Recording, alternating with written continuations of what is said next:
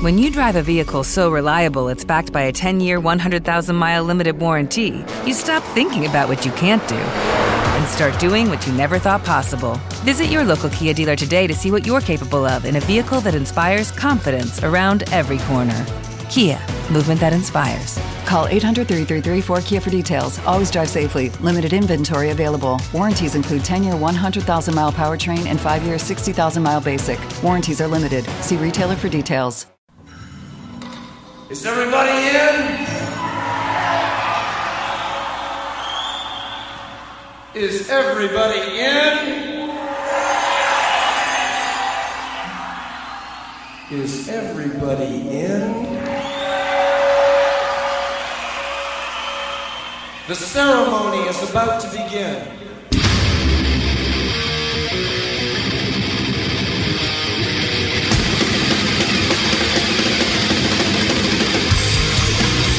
Welcome to the Mighty Metal Hour. ¿Qué tal, Metalheads? Bienvenidos a una nueva edición de Sobre la Dosis. Si quieres comunicarte con nosotros para sugerencias, peticiones, algún tipo de reseña, no dudes en escribirnos a nuestras cuentas en Instagram, arroba sobre la dosis o a mi cuenta personal verificada, arroba Jonathan Montenegro. En la edición y producción general de Sobre la Dosis, Carlos González y en la producción ejecutiva, Jonathan Montenegro. ¿Y quién les habla? Jonathan Monte Black.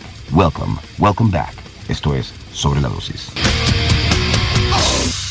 This is my three questions to Simone Simons. Question number one If you were to launch a solo project, would you like to have some permanent musicians or would you prefer to have guests? Each song, if the latter, who's on your bucket list? I actually haven't thought that much about what my solo project would be like. I am super busy with Epica and I do like to record cover songs every once in a while on my Patreon account. But for now, I've had plans to do like a jazz project together with my husband, and we've done some small shows here and there. I don't know if I would want to do a solo project where I have lots of different guest musicians. I think I would rather work with one person to create the whole album and maybe have one or two guests, but not for each song. To me, that sounds like a lot of hassle. and on my bucket list, I have already sung with so many amazing artists, but I would still love to work with Mikael Åkerfeldt from Opeth. I would love to have Till Lindemann sing on one of my songs. That would be awesome. Two, you have let it be known that you're a big fan of Disney movies. Which character do you identify with the most? Even though I look like a mermaid with the hair and the blue eyes, I am extremely water shy. So I don't identify with Ariel as in being in the sea, but I do identify with her being very curious and being a little bit rebellious. I think all Disney princesses believe in themselves and fight for their freedom and for their own lives, but I do like how quirky Ariel is and how headstrong. That's definitely me, but I am not a good swimmer.